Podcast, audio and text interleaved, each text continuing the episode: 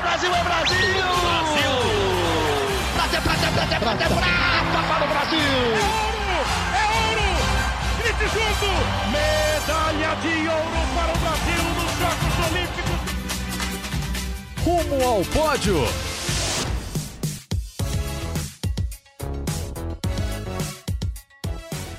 Saudações olímpicas! Este é o Rumo ao Pódio, o podcast de esportes olímpicos do Grupo Globo. Eu sou Marcel Merguizo e comigo de novo aqui em São Paulo, Guilherme Costa. Fala, Gui! Fala, Marcel! Fala, meus amigos. Bom dia, boa tarde, boa noite para todo mundo que tá ligado aqui no Rumo ao Pódio. Sobrevivemos a uma viagem bate-volta para o Rio para o Prêmio Brasil Olímpico. Foi ótimo. Falamos com muita gente lá. Tem, tem muita coisa ainda para para a gente contar para vocês no, nos dois blogs, no Blog Olímpico e no Rumo a Tóquio, lá no globesport.com barra blogs, você consegue ver, pode, pode acompanhar lá que tem notícias boas, notícias, notícias, notícias, boas ou ruins, elas são notícias. são notícias, notícias sobre essa, essa reta final, agora é reta final, já falamos aqui, é 2020 pra gente. Já virou a última curva ali, já, já tá na reta. A, rasguei a folhinha na parede de dezembro já, porque tô trabalhando pra caramba já, então já rasguei a folhinha de dezembro, já estamos em janeiro, e muitas coisas nos blogs. Acompanhe o podcast, como sempre, globesport.com/barra podcasts. Você acompanha o Rumo ao Pódio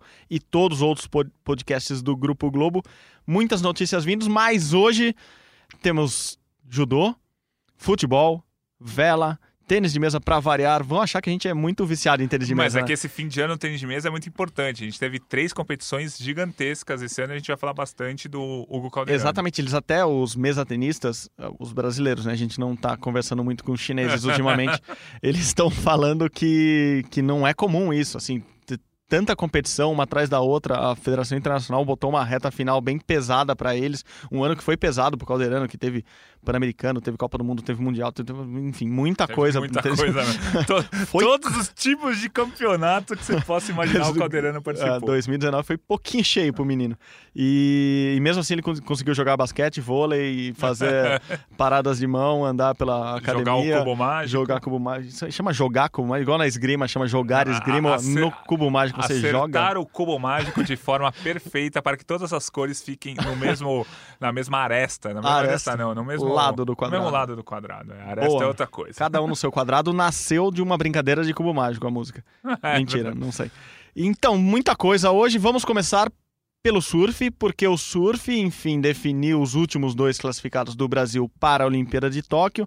É, qual o número agora, Gui? 154, é isso? Sim, temos 154 atletas classificados para a Olimpíada e conforme a gente tem falado ultimamente... Conforme a gente antecipou, ia chegar nesse número de um... Não, não era isso. mais mulheres do que homens. Nesse momento Sim. temos 79 mulheres classificadas, 66 homens, aí você vai me falar, pô, mas essa conta não dá 154, porque são nove atletas do hipismo que são mistos, pode ser uhum. ou homens ou mulheres, enfim, a, a confederação vai escolher se vai levar homens ou mulheres. Portanto, é que tanto faz, assim, não, não importa se vai levar homens isso, ou mulheres, é então, misto nesse sentido. Isso, exatamente. Você pode convocar três homens ou três mulheres, ou um homem duas mulheres. Não é igual aquela classe da, vela, da vela é que a gente falou semana passada, que precisa ser um homem e uma mulher. Não, no não. hipismo podem ir tanto todos os homens quanto todas as mulheres ou mesclado. Isso, então por enquanto, 154 brasileiros classificados para a Olimpíada, 79 mulheres, 66 homens e 9 mistos, conforme a gente falou. E como continuamos, acho que na mesma projeção de que serão mais mulheres do que homens. Aparentemente, essa Isso. projeção está se confirmando, é, né, Gui? Tudo leva a crer que a gente vai ter mais mulheres do que homens pela primeira vez na história da delegação brasileira.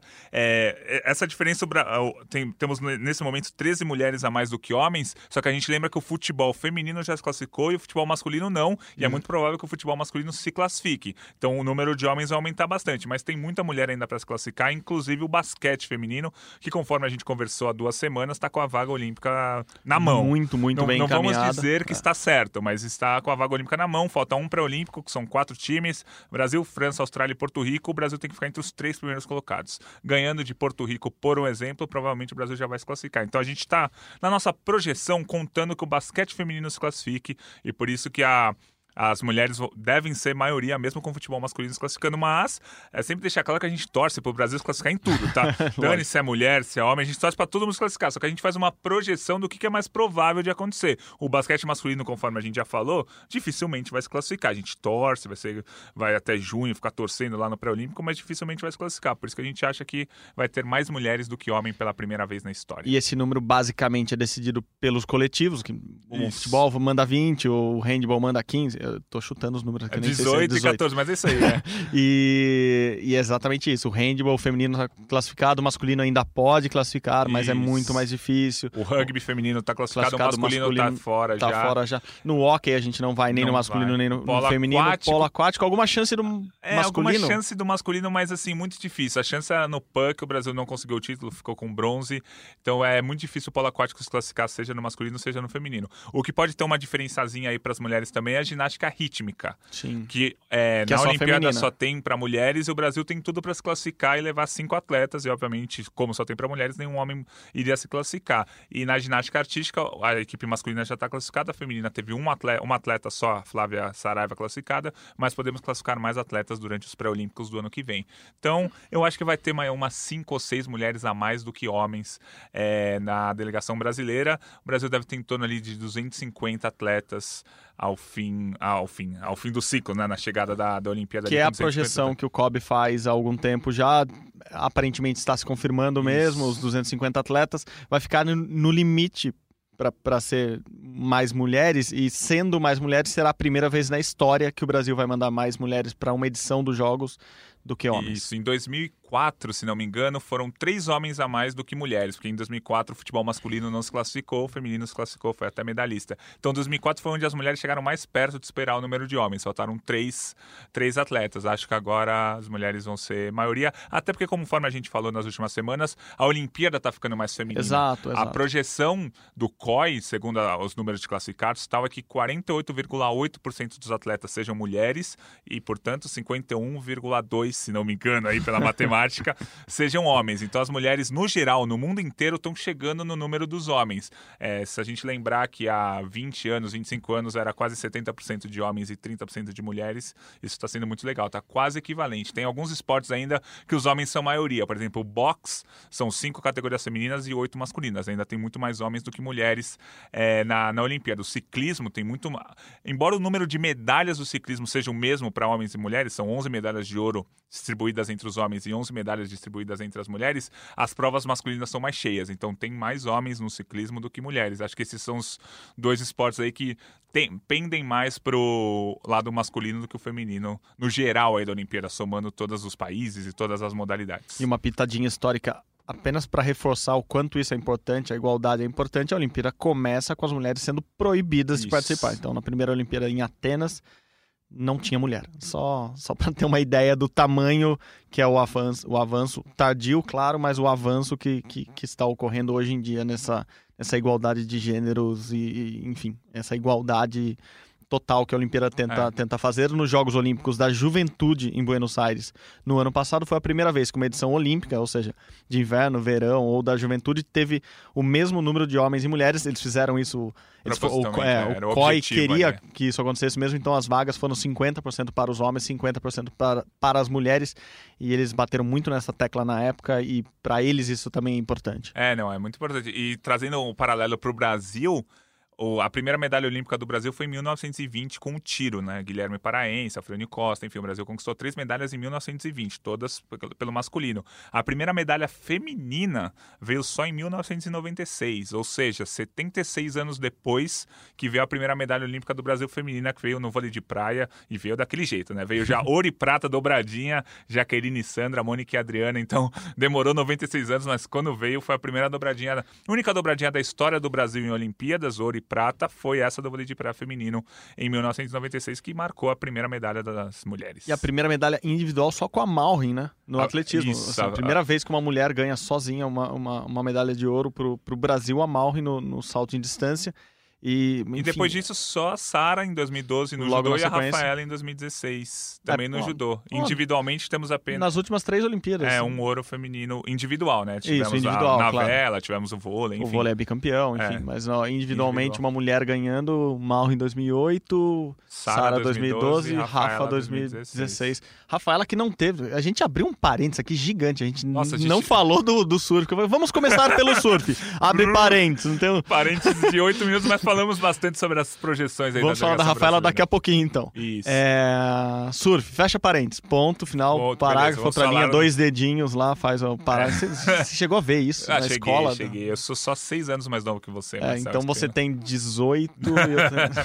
É, é, surf, os dois Sim. classificados que dão o número 154, Ítalo Ferreira, o Potiguar Ítalo Ferreira, de- do Rio Grande do Norte, o, o nosso surfista é, Potiguar, e o paulista Gabriel Medina. Os dois já classificados, porque o Felipinho caiu é, antes deles e a gente tinha explicado quem dos três chegasse mais longe na- nessa etapa do Havaí que ainda está rolando. A gente está gravando nesta segunda-feira, quase terça, aqui em São Paulo. Ainda não sabemos o campeão da etapa do Circuito Mundial de Surf. Se você quiser saber, possivelmente está no globesport.com.br surf, porque se aconteceu a etapa nessa terça-feira, já sabemos o campeão, mas o que temos certeza é o que você falou, os classificados, Medina e o Ítalo. E o Ítalo, os dois classificados. O Ítalo, que é do Rio Grande do Norte, que é a capital, comemora eh, nesse final de ano, é, é muito lembrada nas piadinhas, né, Gui? Exatamente, é, porque lá na capital do Rio Grande do Norte é a a única cidade do Brasil em que todas as árvores são de Natal. E o Medina, eu não vou nem dar tempo de vocês rirem, porque senão vocês vão ficar rindo muito tempo e não vão escutar o resto do podcast.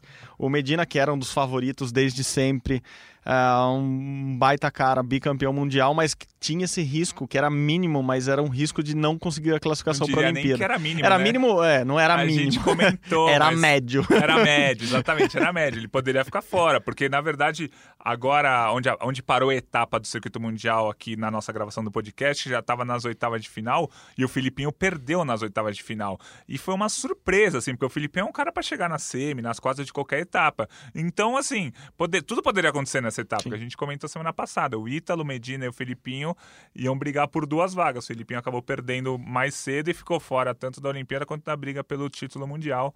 Portanto, Ítalo e Gabriel Medina, Medina. classificados para As duas mulheres, Silvana e a Tati Webb. É, com isso, o Brasil preenche as quatro vagas que tinha direito. Não dava para mandar mais gente, apesar do Brasil ser uma potência É. no surf. Eram somente as quatro vagas. A gente sempre comenta, compara com o skate, que o Brasil pode levar três em cada categoria. O Brasil pode levar até 12 atletas, 12 skatistas para Tóquio. No surf eram só esses quatro. E desses quatro, a gente tem muita chance de conseguir pelo menos duas medalhas, que são as duas medalhas do masculino, Medina e Ítalo, que estão brigando pelo título mundial. Se já não conquistaram o título mundial ou se já não perderam o título mundial, são favoritaços a uma medalha em Tóquio. Isso, é. Tem que ver. É, a, a regra do surf em Tóquio vai ser resumidamente assim: são 20 atletas. A primeira bateria serão cinco séries de quatro atletas. Os dois primeiros de cada série vão para a próxima fase. Os restantes disputam uma repescagem. E aí, a partir dessa repescagem, sobram 16 surfistas. Esses 16 surfistas vão começar a partir daí a um mata-mata direto, um contra o outro, oitavas, quartas, semifinal. A gente tem que torcer pro Medina e o Ítalo não se enfrentarem antes das quartas de final, né? Nessa, nesse todo chaveamento maluco aí que a gente só vai saber na época da Olimpíada mesmo como vai ser. Porque se o Medina e o Ítalo se enfrentarem numa semifinal, beleza, um vai pro ouro, o outro Sim. vai pro bronze. Se eles se enfrentarem nas quartas, não vai ter jeito não. Aí o Brasil só vai conquistar uma medalha no surf. É, vocês querem emoção? O surf nas Olimpíadas, mata-mata desde as oitavas, desde Vai os vai- vai ser 16 bom o ali. negócio, Vai ser animado, vai ser animado. E é, e- e é muito emocionante mesmo. A gente consegue acompanhar essas etapas decisivas do, do, do Mundial, são sempre muito emocionantes, porque assim, no último segundo alguém pode pegar uma baita onda e Sim. virar um placar que parecia impossível, enfim. Ainda mais o, o, Medina costuma fazer isso, arrancar alguns 10 Com da, da, da, da cartola. Da cartola não, porque ele não usa cartola no surf, mas Da do, prancha, da quilha. do- da quilha. Tirou um 10 da, parafina. da- de dentro da quilha.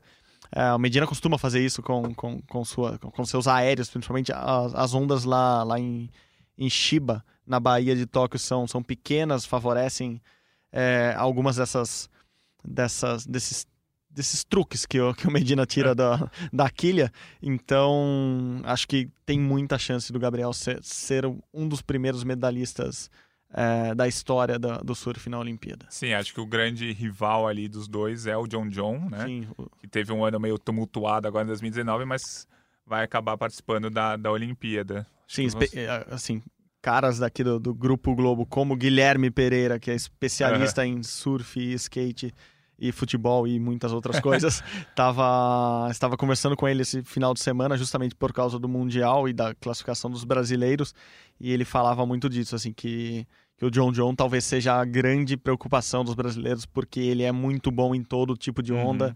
E, e a onda lá do Japão pode não favorecê-lo, porque é o que, que eu acabei de falar, que, que é uma informação até do, do Guilherme Pereira, que ele é muito bom na- também nesse tipo de onda que tem lá no, no Japão. Então provavelmente será um, um dos grandes adversários do, do, do Gabriel e do Ítalo lá.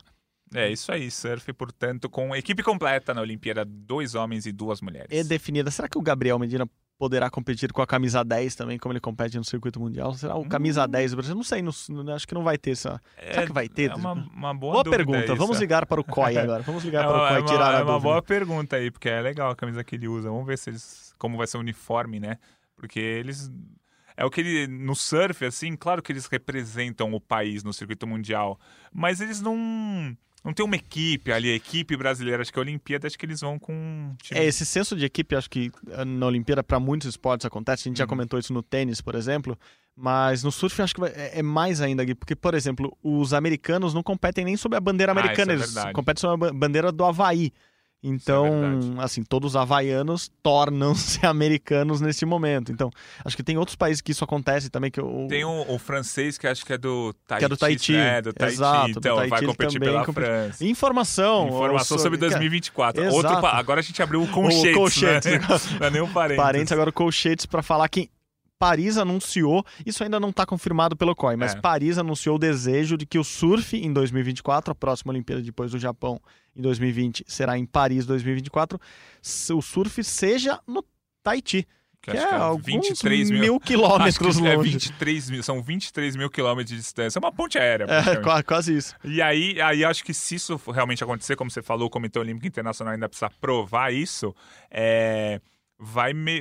o surf vai ficar um pouco afastado, né? Os atletas não vão estar junto com todo Eu mundo. acho que eles não vão nem passar na Vila Olímpica. né? É, não, vai, não vai dar aquela passadinha na Vila Olímpica, não vão poder ser porta-bandeira de delegação, não. Não. vão poder fazer nada. Cerimônia de abertura e encerramento esquece. Em 56, na Olimpíada de Melbourne, na Austrália, o hipismo foi em Estocolmo, na Estocolmo, Suécia. sim. Algo parecido, vai, umas distâncias parecidas com França e Tahiti, Esco- Estocolmo e Melbourne. Mas ali foi porque história de cavalo tem quarentena para viajar. não podia tal. entrar na, Ma- né, na Oceania. eu Imagino que as viagens para os cavalos em 1956 deviam ser um pouco mais dificultosas. de, de navio, claro. E essa é até então a sede mais longe de um Jogos Olímpicos.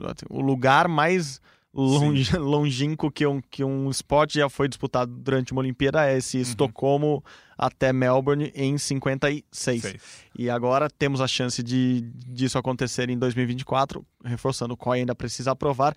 É que soa estranho, porque muito perto de, de Paris, por exemplo, em Biarritz, tem praias muito boas, com, com ondas muito boas que o circuito mundial passa por lá. Então não faz muito sentido olhando, assim, claramente ele- eles querem promover um, um território Aham. deles, etc. Pode ser, é uma baita jogada de marketing levar o, o, o surf para uma das ondas mais temidas do mundo, mas é, isso ainda precisa ser aprovado. Um- um- uma pitadinha, de- a segunda pitadinha de história. É, dizem que nesta, nesta, nessa Olimpíada de Melbourne, o Brasil chegou a ser candidato a ter as provas de pismo. Seria a primeira. louco. Sim, sim, sim, sim, sim. Fontes ligadas a este comentarista olímpico dizem que. Não, é, de verdade. é, ocorreu o comentário, ocorreu a possibilidade de o Brasil receber as provas de pismo, que seria muito mais longe ainda do que foi verdade, Estocolmo. né? Ser- É. Meu Deus do Eu céu. relembrando que tratamos aqui sempre da terra redonda, ovalizada, então por isso que a gente traça essas distâncias. É, ma- mas Melbourne, Brasil, acho que são É os, os pontos longe. mais longínquos. É, quando de- você cavoca aqui na É terra, verdade. chega até. Tem um lugar que você cavoca e chega em Eu- Melbourne. Eu passei fazendo o terceiro. A Chaves agora, já abrimos os parênteses, os conchetes da Chaves. Eu passei minha lua de mel na Austrália, em Melbourne. Genial. Curiosamente, eu consegui levar minha esposa pra Melbourne em janeiro. E aí eu consegui assistir o Australian Open Ó. né? durante a Não. minha lua de mel. Melbourne- É, 30 horas de viagem de avião. 15 até, pelo menos no meu caso, 15 até Dubai, depois 15 de Dubai até Melbourne. Uau. Dá, dá, Dá, dá, dá, uma dorzinha na perna ali, mas vale no a pena. pescoço. É, o, é que vocês não sabem, o Guilherme tem 2 metros e 15, então é é, um- pouquinho difícil ele se adaptar aos aviões do mundo. Não, Aos aviões não, ele caberia no avião deitado, mas nas poltronas é um pouquinho difícil. Ah, falamos de surf, tá bom, já, Ah, né? então vamos fechar Fecha. o parênteses, o o- e o colchete e, colchete, as chaves. é, beleza. Fechou a chave, não tem mais nada, não podemos abrir mais nada Beleza, a partir de então, agora. Fechou agora. Abrimos um outro tópico, parágrafo beleza. para o judô. Ju- Também. Hum, o judô quer, pegou essa semana, quer, quer falar você? É, o judô essa semana a gente teve o Masters da China, que reuniu os melhores do mundo em cada categoria. É, o Brasil foi quase completo. A Rafaela Silva foi a única que não foi entre as titulares. A gente daqui a pouco abre o parênteses da Rafaela Silva. É, mas só voltando, aqui, a da Rafa é rápida. A Rafa ainda não foi julgada Isso. pela, pela Federação Internacional. Ainda não Isso. tem nenhuma data marcada para o julgamento dela. Ela só perdeu a medalha do PAN até agora. É, e nós não sabemos se ela vai poder disputar a Olimpíada ou não. Ela já tem pontos suficientes para disputar a Olimpíada. Resta saber se o julgamento dela vai deixar ela disputar a Olimpíada ou não. Fechamos parênteses da Rafaela Silva. Voltando para o Masters da China, a competição que o Brasil levou uma equipe praticamente completa, menos a Rafaela Silva, porque a Rafaela Silva. Não, tô brincando. Agora, agora, agora é sério, agora é sério. Menos a Rafaela Silva e o Brasil saiu sem medalha. E assim, o Brasil sair sem nenhuma medalha de um campeonato importante de judô é algo muito difícil de acontecer, porque o Brasil é uma das cinco potências ali do judô. Claro que o Japão está acima de todos os, os outros países, mas ali ao lado de França, Rússia, Coreia, o Brasil é a potência do judô. Sim, não, inegavelmente. E saiu de lá sem nenhuma medalha. Os principais resultados foram o quinto lugar do Davi Moura e o quinto lugar da Maria Suelen. Os dois são pesos pesados. Ali o. O que menos me preocupa, na verdade, de tudo que aconteceu foi a Mayra Guiar. A Mayra Guiar é uma atleta que tem seis medalhas em campeonatos mundiais, duas medalhas olímpicas, tá ela no top 5 do ranking mundial há 10 anos, tá ela perdeu na primeira rodada, mas aí acho que foi algo pontual, ela perdeu para uma coreana que é muito boa também, enfim. Acho que a Mayra Guiar é que menos preocupa, é uma medalhinha que eu conto ali na nossa projeção na Olimpíada de Tóquio 2020. Agora o restante da equipe ali, a maioria dos atletas perderam para judocas. Não é que perdeu para o japonês, não é que perdeu para o campeão mundial, perdeu para judocas que geralmente o Brasil vence, de países que não tem tanta tradição quanto o Brasil. E aí o Brasil ficou sem medalha, assim. Em muitas categorias o Brasil não conseguiu nem colocar um judoca entre os oito melhores. Isso que ficou. Ficou ruim aí pro Brasil. Acho que o Brasil vive a pior fase aí dos últimos 10 anos no judô, porque não teve renovação e a geração tá acabando, assim, por exemplo, lá em 2008, 2008 2009 a gente viu nascer a geração de Sara Menezes, Rafaela Silva, Erika Miranda, Mayra Guiar, Maria Suelen. Desse- dessa lista aí, a Rafaela Silva tá para ser julgada. Sara Menezes não é titular da seleção, pro- muito provavelmente vai ficar fora da Olimpíada. A Erika Miranda já se aposentou. Sobrou a Mayra, que eu já comentei, e a Maria Suelen, que ali tá brigando, ficou em quinto nesse Master. Então, assim, a geração que o Brasil viu do judô feminino não tá sendo reposta. E o judô masculino não conseguiu se renovar desde 2010, 2011, época de Thiago Camilo, Leandro, né, Leandro Guilheiro. Então, o judô vive, não é uma crise, mas, assim, uma incerteza muito grande para essa Olimpíada de Tóquio. Eu ainda acho que em Tóquio o Brasil vai conquistar duas medalhinhas ali no judô. Mayra Guiar, Rafaela Silva, se a Rafaela puder, puder participar, ou Rafael Silva ou o Davi Moura, quem for do peso pesado, pode ganhar uma medalha, mas assim. O judô brasileiro que ganhou quatro medalhas em Londres, que no Mundial de 2013 ganhou sete medalhas, agora corre o risco de ganhar duas, três. e, É, assim, o judô, fiquei bastante decepcionado aí com esse fim de semana. E o esporte que é, um- que é considerado e tem sido considerado há muito, acho, acho que em todas as Olimpíadas desse século, por exemplo, um dos carros-chefes do COB. Sim. Quando o COB aplica mais dinheiro ou investe mais em treinamento, em viagens, é porque ele acredita em esportes como judô, como vôlei, barra vôlei de praia, assim, são- porque são esportes que trazem, é, assim, são caras, quase garantias São de, as cartas de- garantidas é, ali. de, de trazerem medalhas nas Olimpíadas. Então, quando, quando a gente fala que o judô está mal, está num período, é, uma transição ruim de uma geração É. para outra, talvez, é, é por causa disso, porque acredita-se que o judô em toda a Olimpíada vai chegar com muita chance de trazer medalhas em duas, três, quatro categorias. O que a gente tem hoje? Tem a Mayra muito bem, que assim, ela é muito regular, ela sempre briga. Tem a Rafaela que tem essa dúvida, que é uma ótima judoca, mas infelizmente tem essa, essa dúvida do momento do doping. E, e tem os pesados. Assim, os pesados, a- ali sim a gente tá. tá Isso, pelo menos é. tem uma garantia de que eles vão chegar. E Isso. assim, eles são mais. É mais do que um, assim, são dois homens e duas mulheres brigando por vagas numa categoria com muita chance de conquistar medalha. Uhum. Agora, tirando eles, as outras categorias, o Brasil tem judocas talentosos? É claro que tem judocas talentosos, mas não são aqueles judocas que aparecem como favoritos numa Olimpíada. Então, por exemplo, na categoria até 52 quilos, a Larissa Pimenta, campeã dos Jogos Pan-Americanos, já chegou a ser top 10, top 15 do ranking mundial, mas ela não consegue uma medalha em grandes competições. Sim, ela que talvez seja a grande última revelação do e, Brasil. Então, ela é uma ótima judoca, uma grande revelação, mas não vai chegar na Olimpíada favorita ao pódio. Talvez não seja essa a Olimpíada dela, seja a próxima. É, ela pode ganhar uma medalha olímpica? Pode, vamos torcer muito, mas ela não é favorita. A gente tem o Daniel Carguinin no masculino, foi campeão mundial júnior faz dois, três anos, mas ainda não conseguiu nenhuma medalha importante entre os adultos. Então, essa transição dos jovens para o adulto do judô brasileiro que está meio enguiçada aí, por isso que a gente está confiando nas medalhas dos mais experientes. Mayra, Rafaela, Rafael Silva, Maria Suelen, todos esses com 30 anos ou quase 30 anos.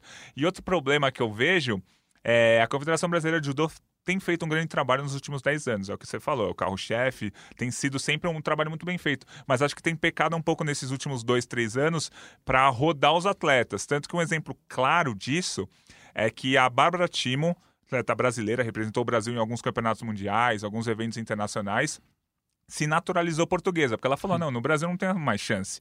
Maria Portela titular, ela era reserva e não tinha chance de ir em tantas competições. E ela, como portuguesa, foi vice-campeã mundial no uhum. Campeonato Mundial de três meses atrás. Então o Brasil perdeu aí um grande talento por acreditar demais na Maria Portela, que merece tu, tudo isso. Claro, a Maria Portela já foi líder do ranking, tem medalhas importantes, mas a Bárbara Timo não foi aproveitada.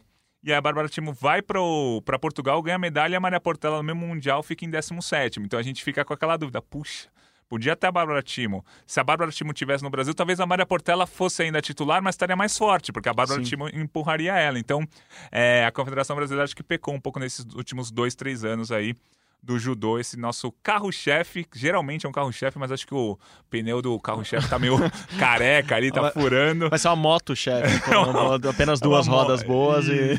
Putz, exatamente isso. Mas, é claro, a gente aqui critica, mas a gente torce, assim, pô, quero que o judô, quero que chegue a Olimpíada de Tóquio, o Brasil ganhe sete medalhas no judô e mostre nesse áudio, ó, oh, o Guilherme falou que tava errado. É, tava errado, mas pelo menos vou comemorar a medalha. Agora eu acho que vai ser difícil passar de duas, no máximo três medalhas aí. O judô, que, por exemplo, em Londres 2012 ganhou quatro, que no Rio 2016 ganhou três medalhas, um ouro e dois bronzes, mas chegou em muita chance de medalha. Sim. O Brasil foi um ouro, dois bronzes, teve dois quintos e dois sétimos lugares.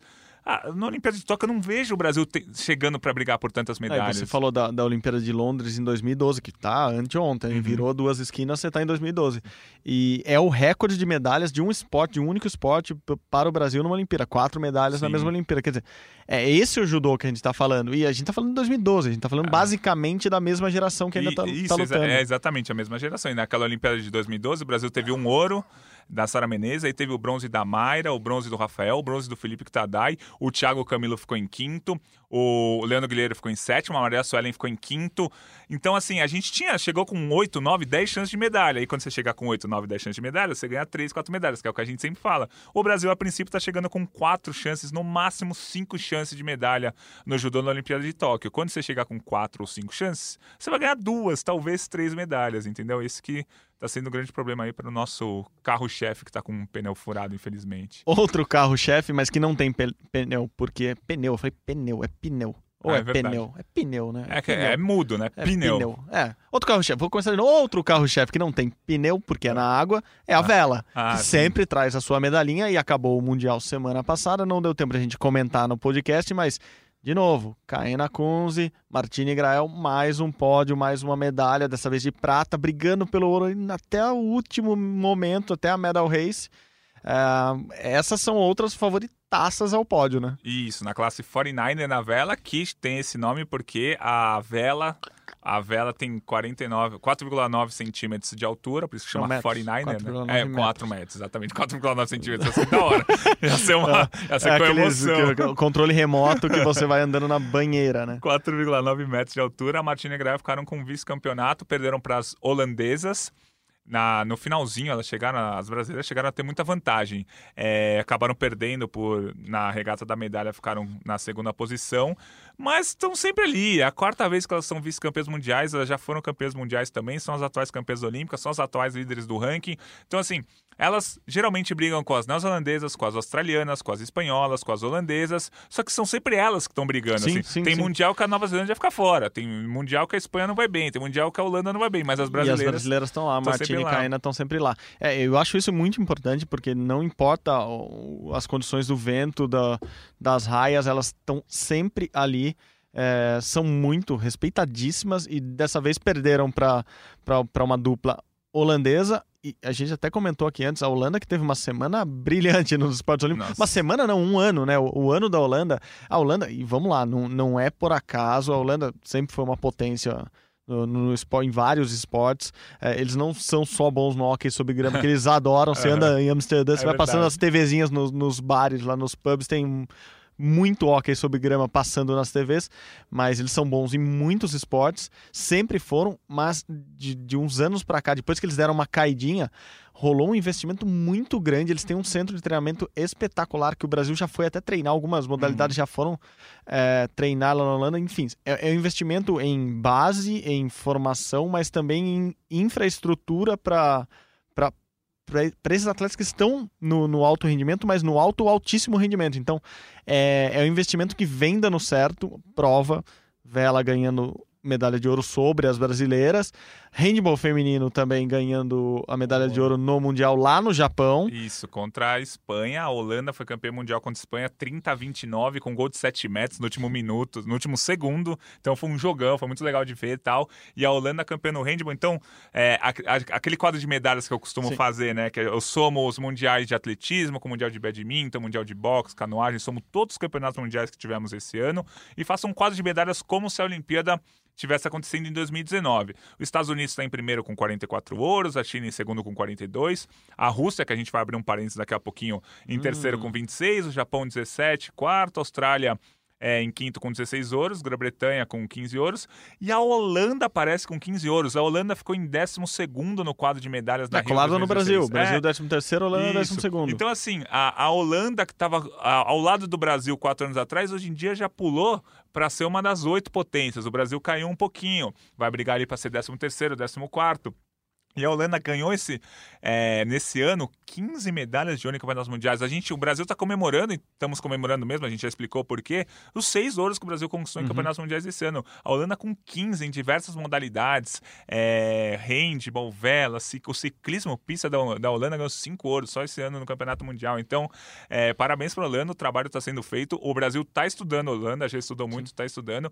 E na última Olimpíada, na Olimpíada do Rio, a Holanda foi um pouco pior do que o esperado, porque a Holanda teve um ano pré-olímpico muito bom, e aí chegou na Olimpíada do Rio e, e muitas coisas não deram certo para eles, porque geralmente alguns dão certo para alguns, outras coisas não deu certo para outros, então a Holanda não foi tão bem quanto esperado. Mas agora a Holanda está no meio das cabeças ali. Ele teve um ano melhor do que o da Alemanha, um ano melhor do que o da França, que são É, é, essas potências sim, potências de top já 5 para brigar ali no, no- no- entre as cinco primeiras. Então, parabéns, Holanda. Olho nos holandeses e ho- holandeusos e holandesas na Olimpíada de 2020, porque eles vão ganhar muita medalha. Eles podiam invadir Tóquio também, todo laranja. É sempre Ah, ser legal no- hora. Nos torcida- campeonatos de é futebol. boa. a torcida da Holanda é bem animada, é bem colorida, não. Ela basicamente é laranja. Mas é hora. laranja chama atenção, mas é uma torcida muito, muito legal mesmo. Tô curioso para saber como que vão ser as torcidas em Tóquio, porque basicamente é é longe para todo mundo da América e da Europa É. chegar lá. Imagino que vão ter muitos chineses, mas tem muitos chineses em qualquer Em lugar qualquer do mundo. Então, mas estou curioso para saber também como, como serão as torcidas lá e tomara que a torcida holandesa esteja por lá, empolgada como sempre, tornando a Olimpíada mais colorida, mais laranja, mais saborosa. Ah, voltamos da Holanda, do handball, passamos rapidamente por, por, um, por uma a Holanda que tem um futebol muito bom também. Sim, o futebol feminino foi, cam... Sim. foi, foi campeão, não, foi vice, Foi né? vice. Perdeu para os Estados Unidos Perdeu para os Estados. Unidos de Rapinoe, que foi eleita Isso. mulher do ano no, no, Então, no o esporte. futebol feminino da Holanda também é. Também uma bastante. potência É. laranja mecânica, feminina e masculina, sempre, sempre muito bem. E o Brasil teve amistoso essa semana, né, Gui? Isso, o Brasil jogou contra o México, ganhou de 4 a 0 foi, assim, obviamente o México não é uma potência tal, mas é interessante o Brasil jogar, ganhar de 4 a 0 Cristiano voltou a marcar gol, é, o Brasil marcou gol de falta, coisa que a seleção masculina tá aí Nossa. em falta, a seleção feminina marcou gol de falta.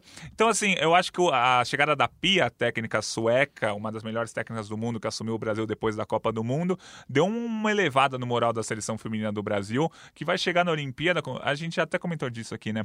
Não vai chegar como favorita ao pódio na Olimpíada. Tem times melhores, Estados Unidos é mais forte, a Holanda, tem Alemanha ou França, depende. Na verdade, acho que a Alemanha nem se classificou para a Olimpíada, mas tem outros países, tem a França, tem o Canadá que é muito forte. Enfim, o Brasil vai chegar como candidato ao pódio. Tem três ou quatro que são os favoritos, e aí tem os candidatos ali que podem, ser, podem ganhar medalha. É claro que podem ganhar medalha, mas assim, vai ser difícil você ver um especialista em futebol feminino apostando: ó, o Brasil vai ganhar medalha. Não, os Sim. especialistas só não, É. o Brasil pode brigar. Tem uma grande chance. O Brasil claro. pode pegar umas quartas de final contra a Austrália e ganhar, que nem Exato. aconteceu na Olimpíada do Foi Rio. nos enfim, pênaltis, é. você ganha, nos pênaltis você perde. é, esse, a a Olimpíada é muito curta e já logo, logo, assim, começa e já tem mata-mata, então você tá num dia bom, numa noite boa, você passa numa numas quartas de final e tá disputando medalha já, então a chance de, de conquistar medalha é muito boa. Inclusive, eu tava falando de futebol feminino, é muito legal. Aparentemente, ou quase que com certeza, 2019 é o grande ano da, da revolução feminina no futebol. Uhum. Assim, a Copa do Mundo teve muita audiência, muita gente viu, muita gente repercutiu. A gente tá vendo muita coisa legal acontecendo no futebol feminino. E uma dessas coisas é que nós, da imprensa, estamos cobrindo cada vez mais e acho que cada vez melhor também. Eu esqueci qual foi o jornal que eu estava lendo esse final de semana, Gui, mas sabe aquelas eleições de, eleições de fim de ano que você só, só via futebol masculino? Eles Aham. fizeram as 50 melhores Legal. jogadoras do mundo Boa. e uma lista grande, completa, explicando cada jogadora. E eu fui ver com a curiosidade de saber qu- quais brasileiras estariam ali. E na lista estão a Marta, a Debinha e a Cristiane. A Cristiane que Uhum. joga no Brasil, joga no São Paulo. A Marta joga nos Estados Unidos, a Debinha joga na Europa. E, e as três lá citadas, claro que eu esperava ver mais brasileiras nessa lista, mas três brasileiras em meio a muitas americanas, muitas europeias, enfim. É, achei legal a ver isso, assim, estava, gostaria de ter lembrado agora o nome do jornal, foi um desses grandes ingleses e estava destacando o futebol feminino na sua primeira página no final de semana é com um monte de importante. coisa acontecendo pelo mundo. Então, parabéns para as meninas, parabéns por quem acompanha há muito tempo o futebol feminino, ele sempre bateu nessa tecla. A gente vai continuar acompanhando aqui o esporte feminino, o, espo- o futebol feminino, o esporte feminino em geral. E que futebol feminino não seja só um, o, o futebol da Olimpíada, né? Que a É, gente que se lembra. É, o futebol feminino sempre teve no pacote de esportes olímpicos, porque as pessoas acompanhavam a cada quatro anos, ou no máximo no- no- nos Jogos Pan-Americanos, que seja um esporte que as pessoas acompanhem No dia a dia. semanalmente, no dia a dia, torçam por seus clubes, etc. Gostei muito de ver o nome das três lá, Marta, Cristiane e Debinha, acho que são provavelmente mesmo as três melhores do Brasil É. as três que tiveram o, o melhor ano, provavelmente. É, mas a seleção brasileira evoluiu e tem tudo para evoluir ainda mais com a Pia. Faz muito pouco tempo que ela assumiu a seleção e Tá invicta ainda. e tá invicta. Seis, é, oi- seis vitórias e dois empates. Oito jogos aí, tá invicta. Melhorias pela frente, a seleção brasileira treina agora, te- teve esse período agora de dezembro, para um pouco, volta em janeiro a se, se encontrar de novo, Granja Comaria, onde treina a seleção É, é masculina. a legal. gente vai ter que aprender a falar isso.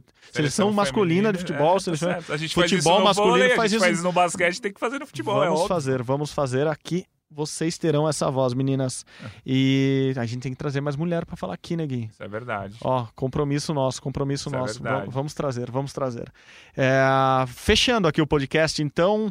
Ah, já falamos de muito de muitos esportes, mas você tem um- fez um levantamento muito legal que eu queria destacar aqui, Gui. Vamos Boa, lá, vamos fala lá. um pouco disso aí. Proje... Já que é para fazer projeção, já que é fim de ano, Aham. vamos chutar o balde. Se a Olimpíada fosse hoje, é, ia ser estranho, porque não tem Olimpíada em ano ímpar.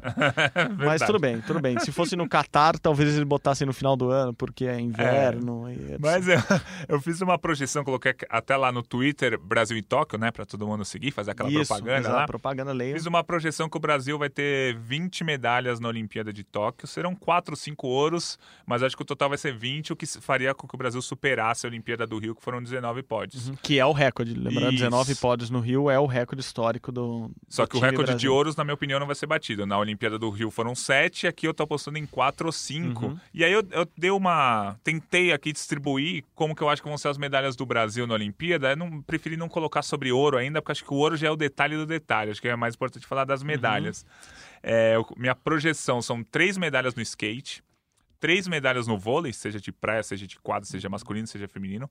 Três dos esportes náuticos. Fiz uma boa seleção ali, juntei canoagem, vela e surf. Acho que vem três na soma desses esportes. Então, canoagem, vela e surf são esportes. Bom, esportes na água ali, sem, não são na água. Porque é, mas a são natação náuticos, tá, eu diria que são náuticos. Foi bem. Pode, a gente sempre cria jogos é, por, por quais se inspirar. Jogos Olímpicos Jogos náuticos. Olímpicos Náuticos de Salt Lake City. Então, Não, ó, não minha projeção teriam três medalhas no skate, três no vôlei, seja masculino ou feminino, três no náuticos ali, entre canoagem, vela e surf, acho que vão vir três medalhas.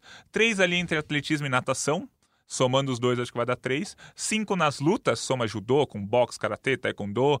Eu pus a esgrima nas lutas, apesar de falarem que é um jogo, mas eu coloquei Uhum. nas lutas. E aí, uma na ginástica, uma no futebol e uma no outro. E aí daria 20, né? Só recapitulando rapidamente: três no skate, três no vôlei, três náuticos, três entre atletismo e natação, cinco nas lutas, uma na ginástica, uma no futebol e uma no outro, porque todo ano o Brasil traz uma medalha de um esporte que não é tão popular aqui no Brasil, que não chega com tanta chance de medalha, seja chega como candidato, não como favorito.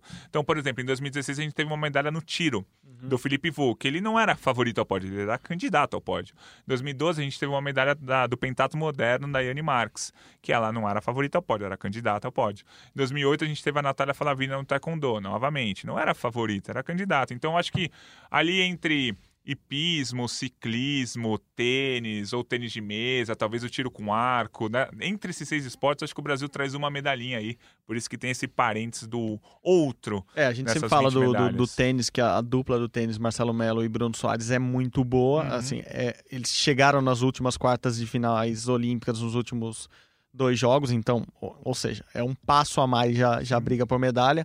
Hugo Calderano, de novo, essa semana teve uma boa semana, de novo, chegou nas quartas de final de um, de um torneio gigante, assim, um torneio que reunia os melhores do ano e, de novo, caiu para um chinês, É. caiu para o número dois do mundo, não tem muito o que fazer. Se chegar na Olimpíada e só perder pro chinês, eu tô feliz que provavelmente o Brasil é bronze. é. Provavelmente ele já tá lá nas semifinais. né? Exatamente. E, então, o Hugo Calderano é um cara que pode, pode chegar, claro, com chance de medalha. A gente falou também do ciclismo. Oh. O Henrique Avancini é um, é um cara que o, o ano inteiro brigou no, no ciclismo mountain bike pelas três primeiras colocações do ranking.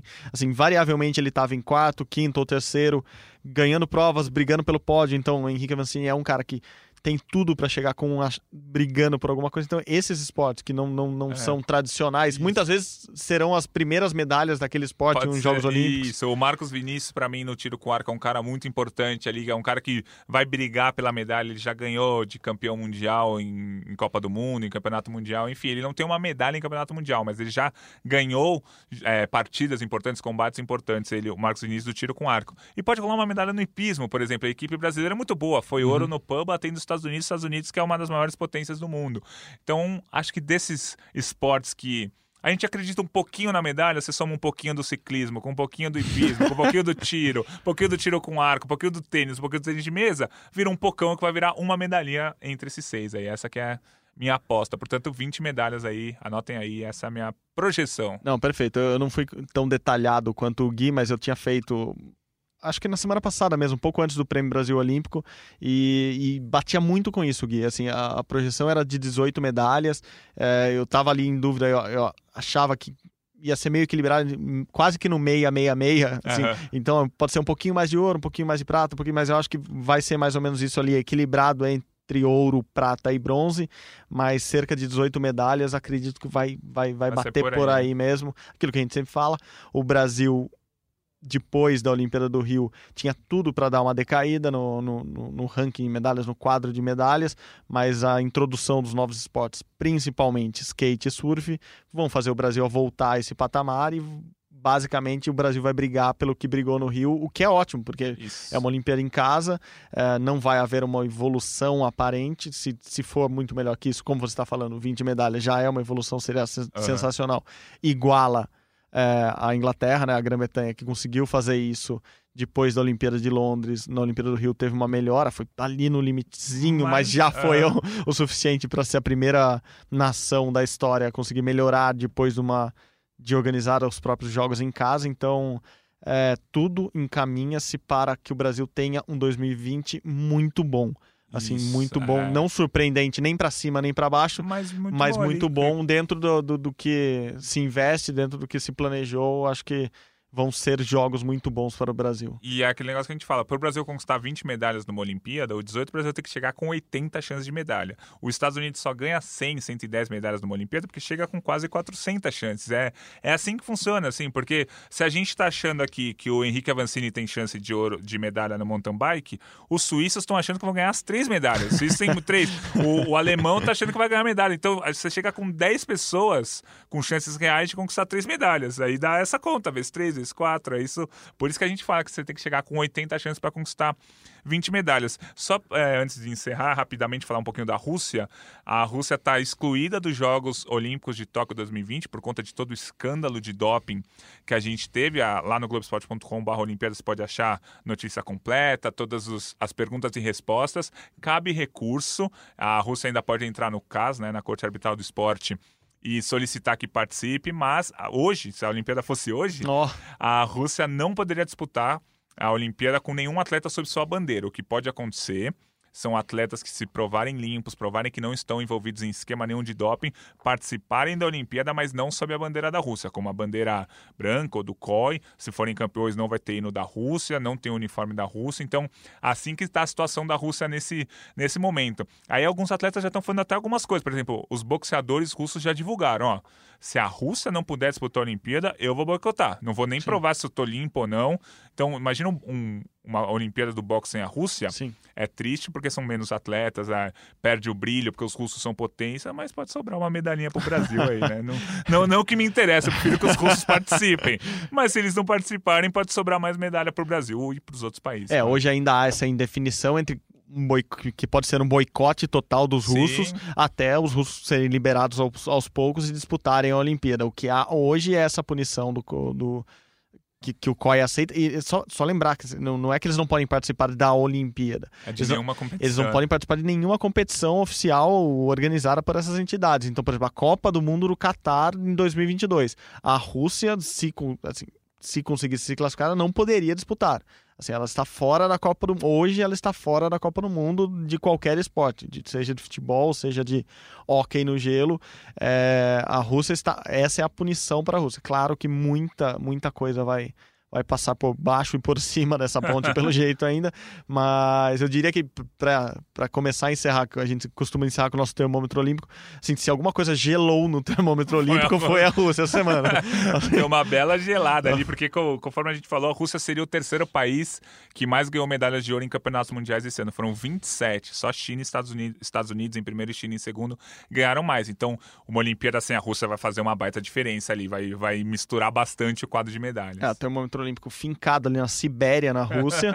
e, por outro lado, o termômetro olímpico positivo, a gente não teve tempo de, de comentar na semana passada ao vivo, até porque ele não estava no Prêmio Brasil Olímpico, mas acho que o Hugo Calderano termina o ano é, quente, em sexto do mundo. Ele ganhou o prêmio da torcida é, do COB, foi muito legal, porque houve até uma campanha do Flamengo para a torcida votar na Flávia Saraiva, mas mesmo assim o, o Hugo Calderano e os fãs de tênis de mesa pelo mundo todo, como a gente divulgou, é, houve campanha até na Ásia para votar no Hugo. O Hugo conseguiu o prêmio, o prêmio da torcida lá no, no Prêmio Brasil Olímpico. Então, o termômetro também termina em alta para ele, termina em alta para Arthur Nori, que foi ganhou o prêmio lá também, para Bia Ferreira, para todos os, os premiados ali no final. Assim, muita gente terminando o ano.